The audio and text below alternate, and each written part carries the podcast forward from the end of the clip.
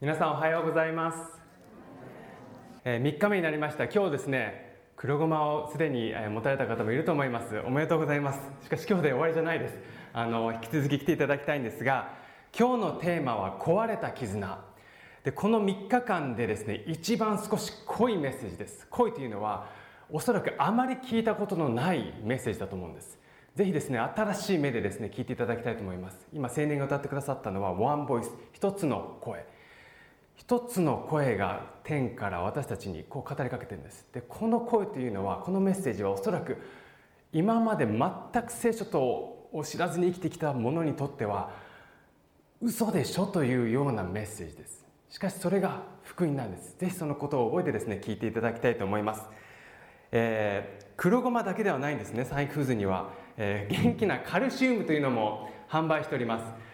今からある数字を皆さんにお見せします。でこの数字が何か分かった人はですねはいと手を挙げていただきたいんです。一番に。でもしそれが正解ならばその数字の意味するところが正解ならばこの元気なカルシウムみかん味をですね1名の方に差し上げます。よろしいですか？私の方が早かったのと争いにならないようにですね今からある数字を出します。この数字を見てこれは何の数字ですということを、え、手を挙げていただきたいです。いきます。8万6400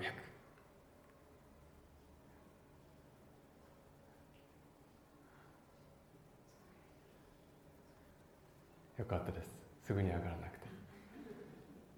これみんなこれ全員が共通して与えられているものとでも言いましょうか。8万6400私が歌いいてよろしいでしょうか。ヒントいきます。時一日時間。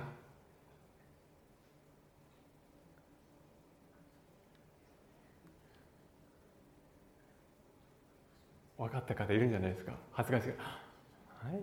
手を挙げてください。もしいないですか。今日これでそれではフィードバックカードお願いしますとなりたくないのでもう少しヒント必要ですか？時時間時計、えー、分秒。秒までいけばこれ今更手挙げられないわ。手挙げた人が勝ちですよこれ。手挙げた人だけがいただける。これ進むためですね。誰か手挙げてですね言っていただきたいんですが8万6400分かってる方いますか？はい田中さんお願いします。あ24時間を秒で表すと。はいありがとうございます。ありがとうございます。はいそうです。24時間を秒で表すと。8万6400秒。で私たち全ての人が共通に与えられている秒なんです、えー、ウィリアム・ウォードという教育者牧師がこのようなことを言いました。神は今日あなたに8万6400秒の贈り物を与えてくださっています。あなたはこれを何に使いますか？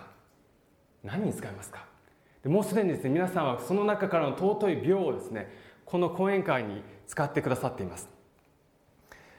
チャールズ・ディードリヒさんこのような言葉を言ってます。ちょっとドキッとするんですが今日という日は残された人生の人生で最初の日。なんかちょっと寂しいな。今日という日は私たちの残された人生の中での最初の日が今日なんです。今日という日は残された人生で最初の日を今私たちは生きてます。で聖書もそうなんですが私たちは選択の中で生きてます。何かを選択して生きていくんです。チョイスしてるんです。これを食べる。ここに行く。これを信じる。その中で聖書は私たちにあなたを創造したデザイナーを信じてほしい。従ってほしい。そういうメッセージが込められています。え今日のトピックを話す前にですね一言短いお祈りをさせてください。神様あなたが一人一人の心に触れてください。教えてください。あなたが、え、私たちのことを愛していることを知ることができますようにイエス様の皆を通してお祈りいたします。アーメン。簡単にですね聖書の流れを伝えます。まず神様は人を創造した時に私たちは神様と共にいました。命の源でいる神様といた私たちは永遠の命を持っていました。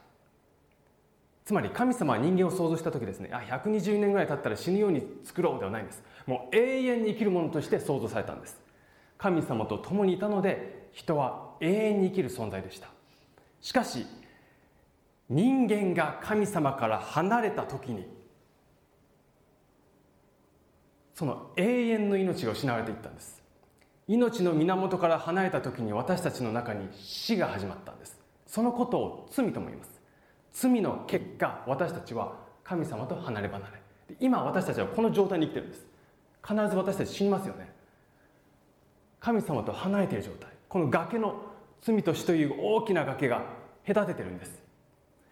しかし聖書は神様が離れた人間にですねもう一回帰ってこい帰ってきてほしい。そのために私は十字架の橋を作る。これがイエス・キリストの十字架。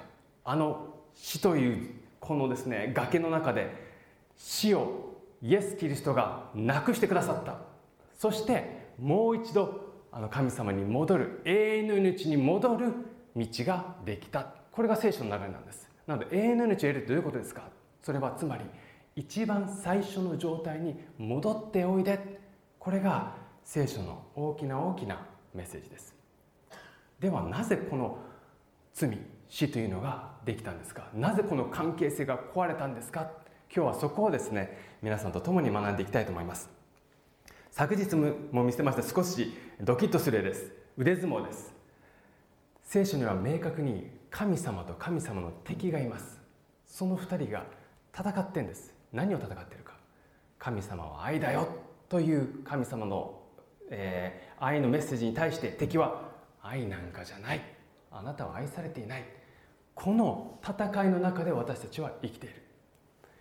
さて聖書にですねこのような言葉が書いてあるんです。身をえ身を慎んで目を覚ましていなさい。あなた方の敵である悪魔が吠えたける獅子のように誰かを食い尽くそうと探し回っています。敵は人々をいつも探してるんです。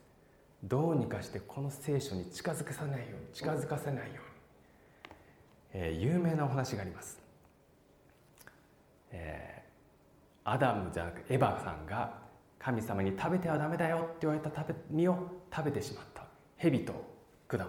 でよくですね私たちはこれをリンゴだったというふうに考えるんですがえー、何の果物かというのははっきりしていません。ある方は柿だったという方もいればある方はイチジクだったという方もいます。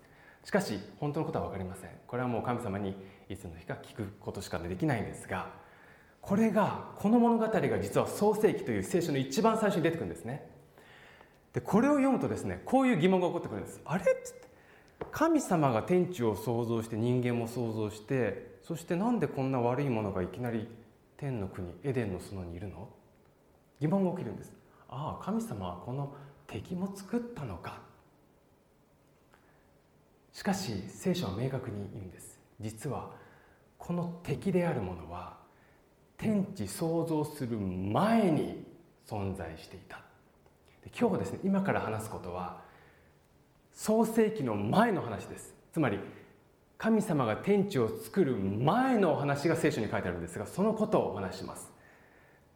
どこでの話か。天での戦い。天での戦いをこれ今から説明します、えー、少し濃いですがぜひ新しい耳新しい心で聞いていただきたいと思います。さてこのことはどこに書いてあるんですか。それは聖書の一番最後黙示録というところに書いてあります。このように書いてあるんですね。さて天で戦いが起こった。ミカエルとその使いたちが竜に戦いを挑んだのである。竜とその使いたちも応戦したが勝てなかった。そしてもはや天には彼らの居場所がなくなった。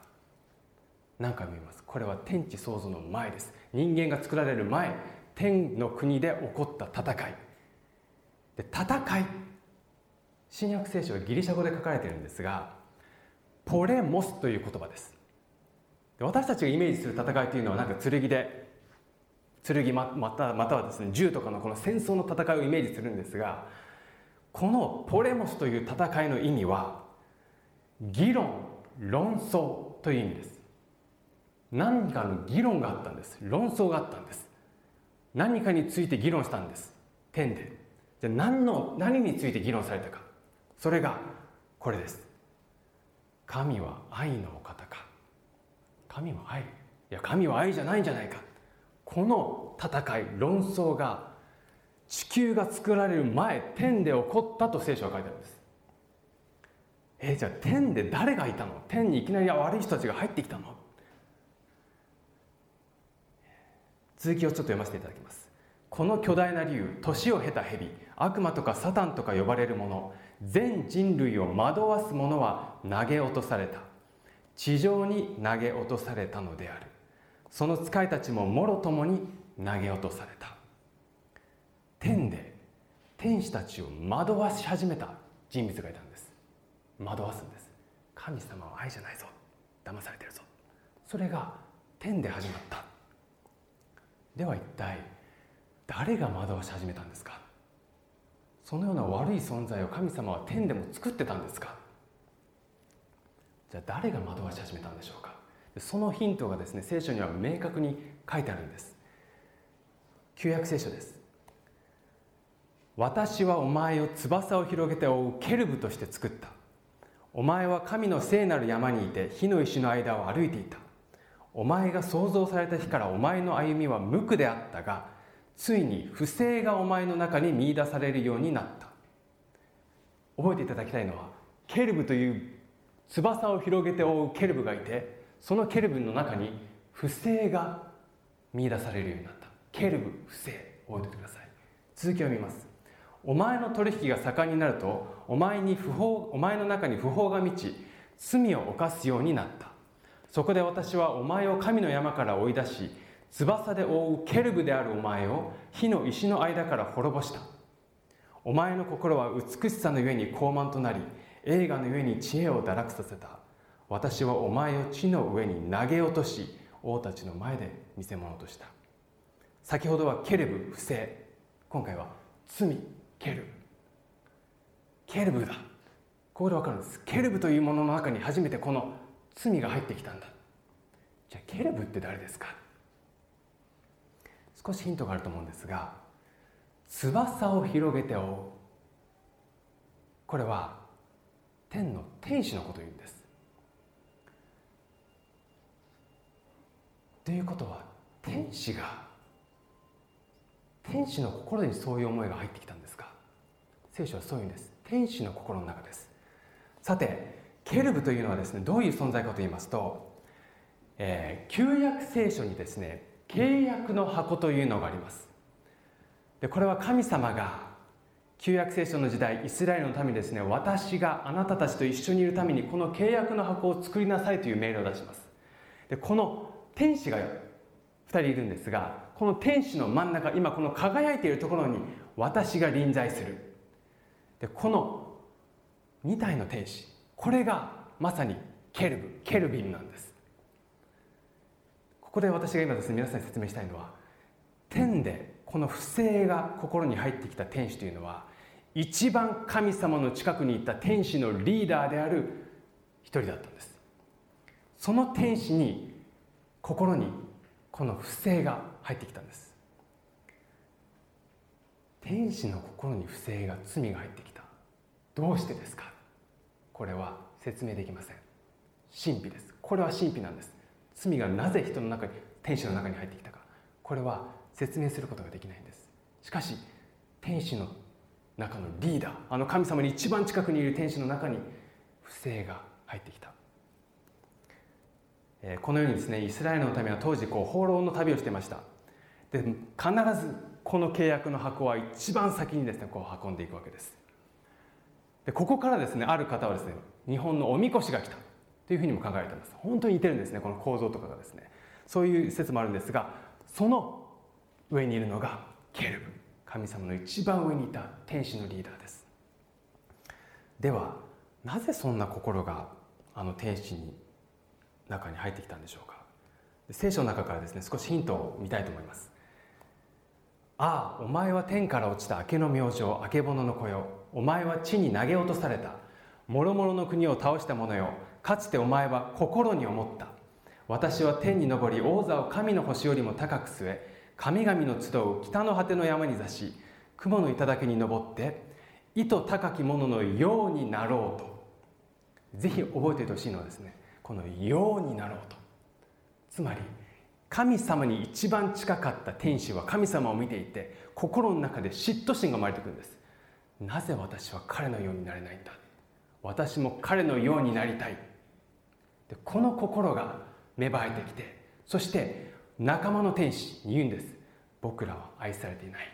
僕らは奴隷だ。見てみろ。神様は僕らを彼の下に作ってただただ奴隷として作ってるだけなんだ。それを天にいる天使中にですね言いふらすんです。惑わし始めるんです。でそれを聞いた天使たちは何言ってるんですか。そんなはずはないでしょう。っていう天使もいればえ嘘。そうなんですか。混乱が始まってくるんです。私も神のようになりたい。でこれがですね実は罪の中心的な問題なんです。私たちが誰かと争う時喧嘩する時もう確実にです。いつも思うのはこれ僕のでしょこれ僕のだからなんだよ。僕はこうやったのに。僕のことだ。全部ですね自分自分自分なんです。国々が戦争しているのは私の国がこうだから。いや私の国が自分中心これが罪の根源なんです、えー、英語でですね罪のことを sin と言います。SIN 罪の中心はよくですねこういうふうに例えられるんです。I 真ん中にいる。I これ私のだよ僕のこうやったからなんだ。全部この罪は I が真ん中にある。ないですか？僕はこんなにやったのに。これ僕のなのに。僕も欲しいのに。僕も欲しい。神様のようになりたい。ここから分裂が始まって始まっていったんです。絆が壊れていったんです。今まで愛し合っていた存在が神様と天使がこの愛し合っていた関係がどんどんどんどん崩れていった。さてその天使長であるケルブ。彼はたくさんの人を惑わしました。たくさんの天使を惑わしました。さて聖書に明確に書いてあるんです。天の天使のうちでどのくらいの天使がこの一人の天使によって惑わされたと思いますか？何千何万すごい数のいる天使の中でどのくらいの天使たちが惑わされそして地に投げ落とされたと思いますか？明確に聖書に書いてあるんです。竜の王は竜というのはサタンです。竜の王は天の星の3分の1を吐き寄せて地上に投げつけた。聖書のですねこの星というのは天使を意味します。つまり天にいる天使の3分の1がですね騙されて投げ落とされたっていうんです。でこれが天で起こったお話です。天地創造の前の話です。でこの投げ落とされた敵が次にターゲットにしたのが人間なんです。神様が創造した地球を見て人間を見て今度は彼らを惑わしてやる。だから最初の創世記にあの蛇がいるんです。さてこの天での戦いを見ていた一人の人がいました。これも聖書に明確に書いてあるんですがこの人がですね実は天での戦い地球が創造される前の戦いを見ていたんです。この人です。イエスは言われた。私はサタンが稲妻のように天から落ちるのを見ていた。ここでこんがらがるんです。え？ちょっと待ってください。イエス・キリストというのは新約聖書に生まれた人じゃないんですか？なぜイエス・キリストがこの天地創造の前のことを見ているんですか？イエス・キリストは神様です。つまりイエス・キリストは初めから生きておられる方。永遠に生きておられる方。なので天での戦いも見ているんです。では2000年前生まれたのイエス・キリストは天で見ていた神であるイエス・キリストが人間として生まれたのがイエス・キリストである。同じキリストが全てを見ているんです。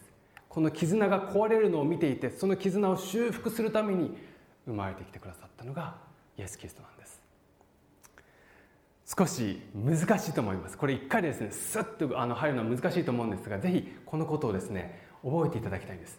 そのことを知った上であの食べてはダメな禁断の木の実を食べたあのエヴァさんの話に入っていくとああなるほどだからそこにサタンである蛇がいたんだねということを理解することができます。少し皆さん難しかったと思いますので少し頭をリラックスするもう一つの限界タイムに行きたいと思います。えっとですね今回は少し早いと思います。ぜひ手を挙げていただきたいと思います。今から見せる、えー、アルファベットがあるんですが一つアルファベットが抜けております。そこに何が入るかを当ててください。分かった人はすぐ手を挙げてください。いきます、えー、これは小学校5年生6年生にもやりました、えー、すぐ答えは出なかったです。皆さんは多分すぐ出ると思います。いきます。はい。SMTWTS この四角に入るのは何でしょうか？はい、えー、杉山さん。F, F 正解です。なぜでしょうか？はいありがとうございます。金曜日ですね。の Friday の F です。ありがとうございます、はい、素晴らしい。ありがとうございます。F です。今日は金曜日です。F なんですね。これ大体ですね M とかが入るんだろうかと言ってですねあの子供たちはなかなか苦戦するんですが F ありがとうございます。さてあのおそらくリセットされたということで今からその天での戦いの後の地上での戦いに入っていきます。それはあのエヴァさんに近づいていった蛇のお話です。有名な話です。神様が人間を作った時に一つだけ人間にですねこういうことを言ったんです。主なる神は人に命じて言われた。そののすべての木から取って食べなさい。ただし善悪の知識の木からは決して食べてはならない。食べると必ず死んでしまう。これが神様が人これはアダムのことです。人に言ったことです。頼むからこの木だけからは食べちゃダメだよ。食べたら必ず死んでしまう。でこれを聞くとですね大体ですね子供小さな子供特に12年生は言うんです。なぜ神様はそんな木を作ったんだ？作らなければよかったのに。神様は人間を自由意志を持つ存在として想像しています。どういう意味かと言いますと愛するか愛さないかを人間に選ぶ権利を与えてくださったんです。神様は人間をですねロボットのように作ることもできました。大丈夫でしょうか？全部絶対的に裏切らないロボットのように作ることもできたんです。絶対にあなたを愛しますあなたを愛します。しかし神様はそうではなく選んであなたを愛す。つまり愛さないという選択肢もあったんです。そのために一本の木を置いたんです。試すために。あなたが私を愛するならこの木からは取って食べないはずだ。さて必ず死んでしまう。これが神様のメッセージです。食べたらダメだよ。それに対して蛇さんのメッセージはこうです。蛇は女に言った。決して死ぬことはない。それを食べると目が開け神のように善悪を知る者となることを神はご存知なのだ。主なる神様は言います。必ず死んでしまうから食べちゃダメ。それに対して蛇は決して絶対に死なないよ。真逆のことを言ってくるんですね。絶対死なない。それをまず女の人に言います。絶対死なないよ。食べちゃダメって言われたの？ありえない。食べちゃえ。でこれはですねどのように蛇がこの女性をそそのかしたか。このそそのかし方っていうのは天で起こったことと全く一緒の方法なんです。蛇は女に言った。決して死ぬことはない。それを食べると目が開け神のように。先ほどもありましたよね。意図高きもののように。神のようになれるんだよあなたも。というそそのかしなんです。だから食べちゃえ。神様はあなたに食べてほしくないのはなぜか知ってる？それはあなたがその木の実を食べてしまったらあなたも神になっちゃうんだよ。あなたが神になったら神様は自分の価値がなくなるでしょ。全員神様になったらどうなる？自分を拝んでくれる人もいない。だから神様は食べるなと言っているんだ。これが蛇の惑わしなんです。だから食べちゃえ。そしたらあんたも神になれるんだよ。この人のようになりたいと思った憧れの方っていますか？皆さん。この人になりたいなって。私はいます。絶対なれないというのは分かってたんですが私は、えスポーツでですねバスケットボールが大好きです。バスケットボールの神様どなたかご存知ですか？マイケル・ジョーダンという方がいるんですがご存知ですか？MJ マイケル・ジョーダン。もうこれはですねバスケットボール界ではゴッド。もう絶対的揺るぎないこの神の存在なんです。なのでみんなマイケルみたいになりたいと言ってバスケットを練習してみんなマイケル・ジョーダンのような、えー、プレースタイルを真似したりします。で彼のこのジャンプマンマークこれはもうあの、えー、ジャンプマンというですねメーカーになっていましてこれがもう世界中で売られてます。私もですねもう MJ のようにということでジャンプマンだらけですお家では。MJ になりたくて。でこのマイケル・ジョーダンがですねある会社から CM に起用されました。それはスポーツドリンクの会社です。ゲータレードって言います。ゲータレードって言うんですがでこのゲータレードをですねマイケル・ジョーダンがいつも試合中も試合中などですね飲んでるわけです。でこの CM の歌い文句はですねこうなんです。Be like Mike マイケル・ジョーダンのように。もう子供たちは小さかった子供私もこれを飲めばマイケルのようにってことですね。もう何千リットル飲んだことか。いろんな味があるんですね。マイケルのようになりたいから。これが大ヒットしてもうスポーツ界みんなゲータレード。Be like Mike だよな。なれるんだよな。彼のようになりたい、まあ、このような CM を作っちゃうんですね。もうこれはもうご、ま、汗までゲータレード。もう彼の体はゲータレードでできてるんだ。だから君たちもゲータレードを飲みなさい。そしたら君たちもマイケルのようになれる。もうそれを見た子供たち大人はマイケル。と言って必死に飲んで買うわけです。エヴァさんには女性には選択肢が与えられました。神様言ったよな。必ず死んじゃうからダメ。でもヘビさんは神のようになれるから大丈夫。死なない。どっちなんだ。迷いが出てくるんです。選択の自由があります。どうしよう。でも神様のようになりたい。私もあんな素晴らしい人だったら、答えが聖書にこう書かれています。女が見るとその木はいかにも美味しそうで目を引きつけ賢くなるようにそそのかしていた。女は身を取って食べ一緒にいた男にも渡したので彼も食べた。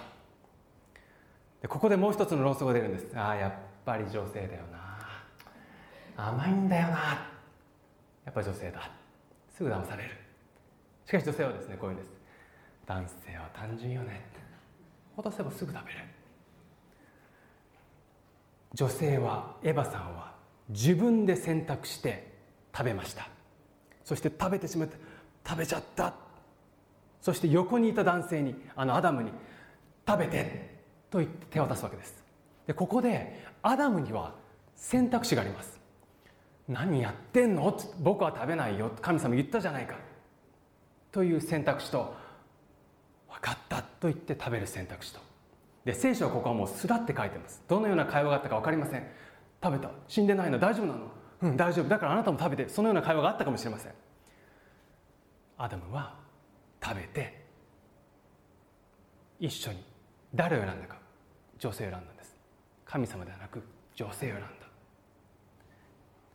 この瞬間に神様と人間との絆が壊れました。人間から去っていったんです。人間から背を向けたんです。食べた瞬間こうなります。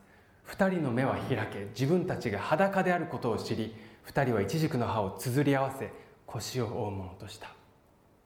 自分たちが裸であることを知ったんです。そして恥ずかしいという気持ちが芽生えたんです。近くにある一軸の葉っぱ。一軸の葉っぱこうですね。取ってつづり合わせて自分の洋服とした。さて一軸の葉っぱを着てそして自分たちが何をやってしまったのか恐ろしくなった彼らは隠れます。隠れている時愛する神様がやってくるんです。その日風の吹く頃主なる神がそのの中を歩く音が聞こえてきた。アダムと女が主なる神の顔を避けてそのの木の間に隠れると主なる神はアダムを呼ばれた。どこにいるのか歩く音が聞こえたんです。これ日常でした。いつも想像してくださってる神様と会って神様今日も楽しかったですと言って毎日楽しい生活をしていたのに今日は顔が見たくないんです経験ありますよね。何か悪いことをしてしまった時にその相手に会いたくない。まあ、喧嘩してる相手もそうです。喧嘩してる相手だとこうすれ違うだけで微妙。ああなんか嫌だな。もうその状態です。これが罪の心です。あ嫌だ。悪いことしてしまったギルティなんです。もう罪悪感。さてこの足音神様が歩いてくる足音人間はどう感じたかこう感じたんです。アダムはこう答えます。彼は答えた。あなたの足音がその中に聞こえたので恐ろしくなり隠れております。私は裸ですから。でこれが人間が神様に対する感情が変わった瞬間です。愛する愛の神様が恐ろしい神様に変わってしまったんです。神様恐ろしい存在になってしまったんです。でこれを聞いていた蛇である敵であるサタンはガッツポーズです。よし成功。恐ろしい存在だ。そうだ。愛なんかじゃない。神様は恐ろしいだろう。今から罰が来るぞ。そのような存在と変わってしまったんです。愛の神様が恐ろしい神様へ変わってしまった。足音が恐ろしい。小学校6年生の頃ですね私は、えー、のお家にある、えー、青年が遊びに来てくださいました。私の父は教師をしてもしていたのでその私の父の教え子がですねお家に遊びに来てくれたんです。泊まりに来てくれたんです。で私にとってはもうお兄ちゃんなんですごくあの楽しく遊んでいたんですね。で夜寝る時ですね、えー、私と私の弟がいたんですが、えー、隼人北斗と言います。隼人北斗9時には寝ろよ。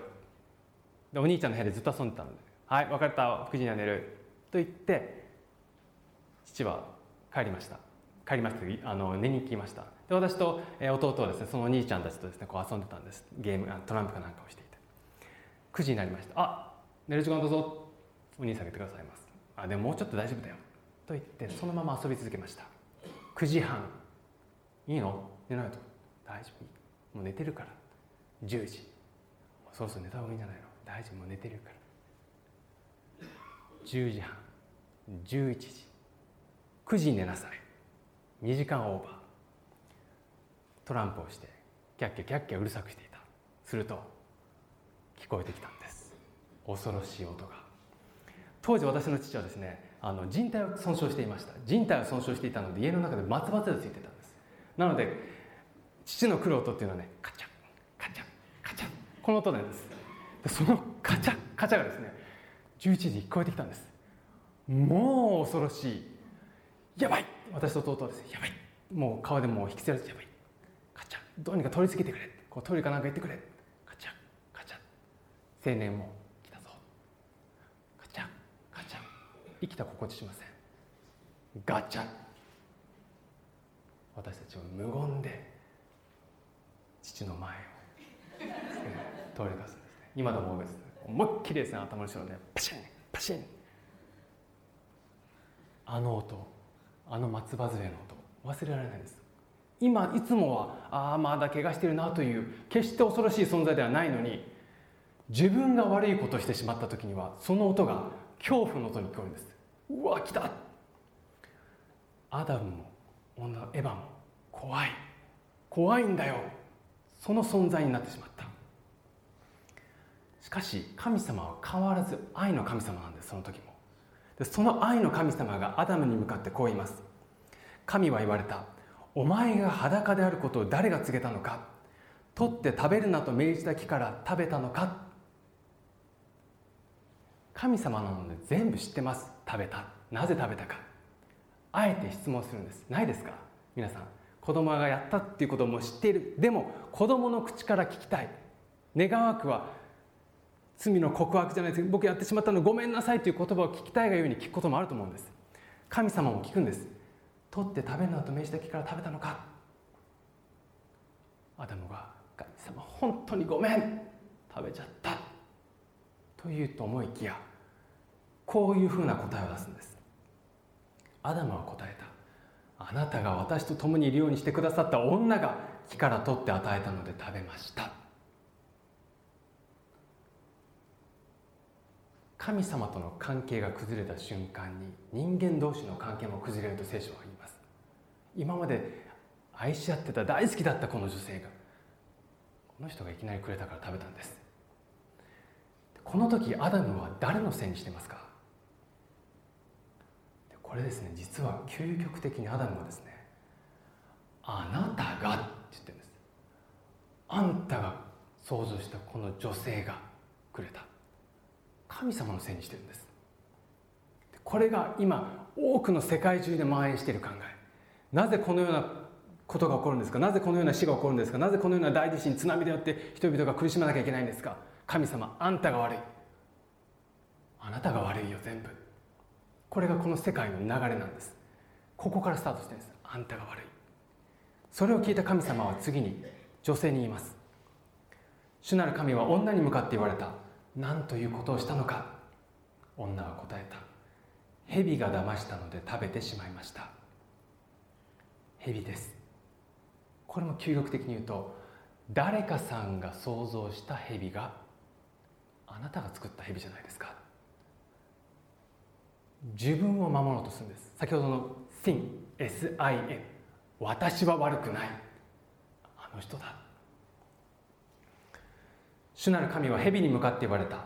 このようなことをしたお前はあらゆる家畜あらゆる野の獣の中で呪われるものとなった。お前は生涯這い回り塵を食らう。で次に見せる聖句がですね聖書の中で最も最初の福音と言われている聖句です。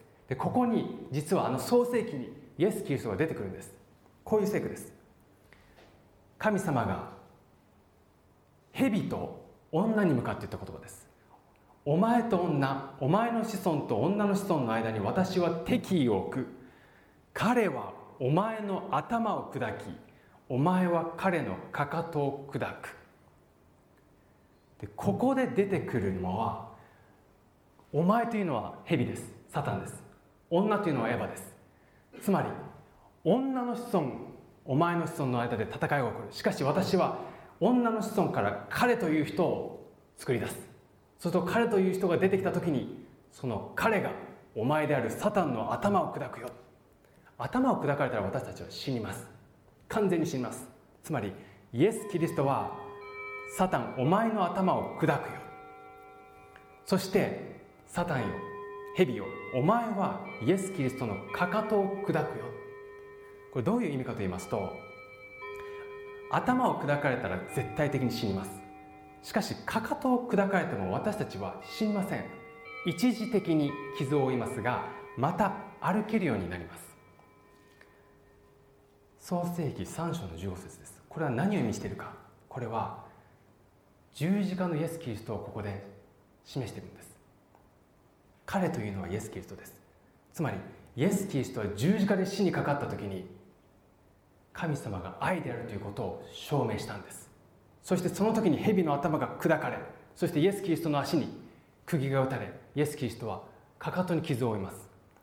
かかとに傷を負うということは一時的な傷です。イエス様は十字架にかかって3日後によみがえったと言われています。つまり一時的3日後。この3日間のことを聖書はかかとを砕かれた。一時的な傷。しかし彼はもう一度よみがえった。なのでイエス・キリストが旧約聖書にも書いてある。どこですか？ここに書いてあるんです。まず。ここにイエス・キリストが出ている。神はその独り子をお与えになったほどに世を愛された。彼というのはその独り子なんです。神が愛であることを証明した。独り子を信じる者が一人も滅びないでもう一度帰ってきて永遠の命を得るためである。これが最初の福音なんです。さてアダムとエバさん今何を着てますか？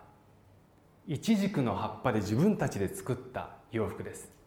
さて皆さんでは明日安息日ですが明日はですね特別にイチジクの葉っぱを綴り合わせてきてください。と言います。お願いします。朝あの洋服だけではなく全部イチジクでお願いします。皆さんは今からイチジクの葉っぱをです木を探しに行ってえー、なんでこんなことしないといけないの？子供もですが子供も全員です。イチジクの葉っぱ。おはようございます。おはようございます。みんなで緑色のイチジクの葉っぱでこう並ぶわけですよ。わすごいですね。さておはようございますの頃はおそらくですねイチジクの葉っぱも元気なのであの皆さんああいいですね。おちゃんと隠れてるよ。っていうふうになってると思います。しかし時が経つとどうなりますかイチジクの葉っぱ。しぼんできます。しぼんでくると今まで隠れていたところが隠れなくなってくるんです。でこの聖書ここ何を意味したいかと言いますと自分の力では罪は絶対に隠せないよってことなんです。自分の力で罪は隠せない。自分の力では救えないよっていうことを教えるためなんです。なので神様はイチジクの葉っぱを着ているこのアダムとエヴァを見てかわいそうに思うんです。隠れてないよ。そして彼らと別れる前に一つのプレゼントをあげるんです。主なる神はアダムと女に皮の衣を作って着せられた。私と別れる前にこれを君たちにプレゼントする。今君たちはイチジクの葉っぱを着ている。しかし見てみなさい。もうこんな状態だ。自分たちでは隠せないんだよ。皮の衣です。でこの皮の衣を作るためにアダムとエヴァ初めてあるものを見るんです。それは死を見るんです。自分たちの皮の衣を作るために動物が自分の目の前でほふられて血を流すのを初めて見るんです。びっくりすると思います。自分たちのこの体のこの恥ずかしさを負うためには死が伴わなければいけないの。聖書ではこの創世記には何の皮の衣牛ラクダ羊実は聖書の一番後ろにですねヒントが書かれてるんです。地上に住むもので天地創造の時からほふられた子羊。子羊がアダムとエバの前で殺されてそしてその皮が剥ぎ取られてそして自分たちに着せられた。皮は縮みますもうずっとこれで生きていきなさい神様は伝えたかったんです。あなた方の罪を負うためにはこのようにして誰かが犠牲にならないといけない。これが犠牲なんです。そうなのか。私たちがこう救われるためには誰かが死なないといけないのか。これを目の当たりにするんです。子羊がかわいい子羊が罪のない動物が自分たちのために殺される。この子羊は何を象徴しているかと言いますといつの日かさっき言ったよね彼彼が来てあなたたちのために死ぬからね。あなたたちに本当の顔の衣を与えるために死ぬからね。この子羊がイエス・キリストを象徴しているんです。新約聖書にこのような言葉があります。その翌日ヨハネは自分の方へイエスが来られるのを見ていった。見よ。世の罪を取り除く神の子羊だ。ついに来た。あの子羊が来たよ。生まれたよ。アダムとエバさんは聞きました。あなたの子孫から救い主が生まれるよ。彼が生まれるよ。なのでですね旧約聖書を見てみますとたくさんですねこういうことが書いてあるんです。誰々は誰々を産んだ。誰々は誰々を産んだ。という系図がブワーって書いてあるんです。なんでこんなに産んだ産んだ産んだ産んだって書いてあるんだろう。それは彼らはずっと待っていたんです。もしかしたらこの子があの彼かもしれない。もしかしたらこの子がと言ってどんどんどんどん産み続けるんです。なので聖書の旧約聖書に特に誰々は誰々を産んだ。これがメシアか。この子がメシアかと言って産み続けていくんです。そしてそのイエス・キリストが生まれたよというのが新約聖書の2000年前なんです。つながってるんですね。アダムとエバさんはこの衣を着せられて神様とお別れします。絆が壊れお別れします。神様と離れていったんです。しかし神様は愛の神様です。約束しました。彼を送るね。もう一度帰ってこいよ。そして十字架が立てられあなたたちのために子羊本当の子羊であるキリストが死んだ。だからあなたたちの罪は覆われた。もう帰っておいで。これが聖書の福音なんです。帰る道ができたよ。神はその独り子をお与えになったほどによう愛された。独り子を信じる者がこの十字架のキリストを愛する者が一人も滅びないで永遠の命を得るためである。もう一度一緒に住もう。この選択の中で私たちは生きています。一本の木から始まった物語です。あの木には近づくな。あの木から食べてはダメだ。しかし今神様は私たちにあの木に近づけって言うんです。あの人は十字架の木に近づいてほしい。あの一本の木に近づいてほしい。あの木があなたたちを救いに導く。この選択が私たち一人一人に与えられてるんです。よく言うんです。あの時エヴァさんとアダムが食べなければじゃあ今頃私たちも天の国において楽しく生きてたの？エデンの園において。あの選択が間違ったよね。しかし同じ選択が今私たち一人一人に与えられているんです。あなたはあの木に近づきますか？それとも近づきませんか？天では神様そして天使が見てるんです。さあ人間どうする？神様の愛がここに示された。この木に十字架の木にあなたは近づきますか？それとも近づきませんか？アダムとエヴァに与えられた選択が私たちにも与えられている。選ぶのは私たちなんです。道は用意されました。さあこの道を通って帰っておいで。これが神様が私たちに与えてくださっている招きです。帰っておいで。この決断というのは本当に大きな決断です。特に日本において。この聖書クリスチャンというのが1%未満のこの日本においてあの十字架が本当に私たちのためなの。あの死が私の死のなの。死のためなの。私のためなの。それを心から信じてだったら私はこのキリストのもとに行く。この決断は本当に大きな決断です。明日は帰ろうというテーマでお話します。帰ってきてほしい。これが聖書が私たちにずっとずっと語りかけていることです。帰ってきてほしい。この帰る決断をした一人の男の人の例え話から明日学びたいと思います。今からしばらくの間フィードバックカードを書く時間にしたいと思います。今日は少し難しかったと思います。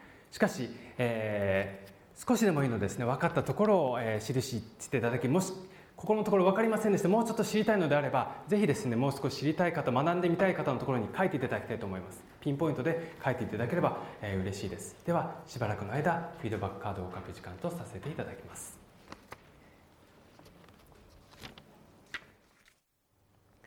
お祈りいたします。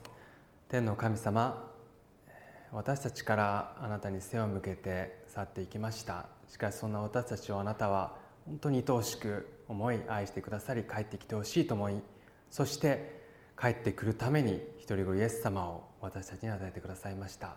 私たちが死ぬべき存在でしたがイエス・キリストがその死を追ってくださいました。そのイエス様が立ててくださった十字架という橋を通ってあなたに帰っていくそのような心を私たちに与えてください。こに集ってくださったお一人一人あなたが導かれました。どうかこの集ってくださったお一人一人そしてご家族をあなたが祝福してください。今日の一日もあなたが守ってくださることを信じ愛するイエス様の皆を通してお祈りいたします。アーメン。このメディアはオーディオバースの提供でお送りしました。オーディオバースでは福音を広めるためにお説教やセミナーなどの音声映像の無料配信を行っています。詳しくは http コロンスラッシュスラッシュ www.audioverse.org へアクセスしてください。